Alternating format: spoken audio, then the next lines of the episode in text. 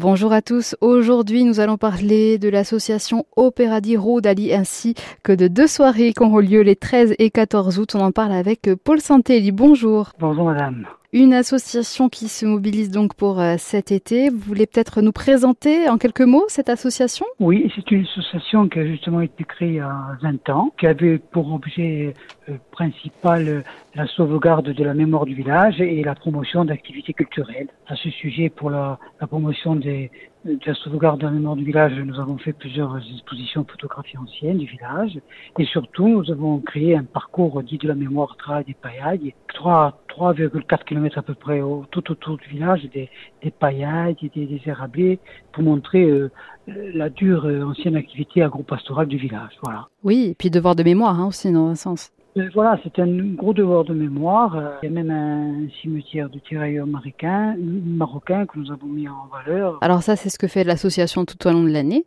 Mais euh, cet été, il y a au moins deux soirées à venir, euh, 13 et 14 août. Ça commence donc le 13 à 22h avec une adaptation de Molière. Oui, oui, et nous sommes une, une association habituée à, à faire jouer des pièces de théâtre, parce qu'on Mhm. a déjà joué plusieurs fois. Euh, Oula Dog, La Cerisier de Tchekhov, euh, Oui.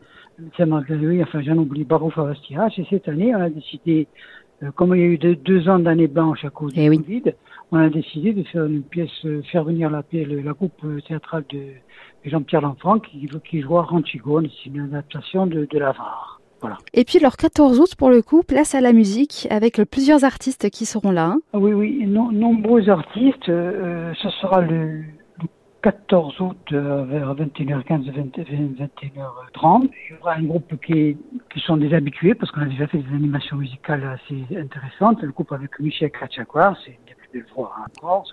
Patrick Maté, qui est un excellent guitariste, avec qui viendra avec Padou euh, Ortoli, qui est à, à l'accordéon, et Jean-Louis Simonpied et, et Stéphano Sayag Oui. mais auxquels vont se greffer d'autres groupes qui jusqu'à présent n'étaient pas vraiment venus. Eux, ils venaient de manière assidue parce que ce sont des amis.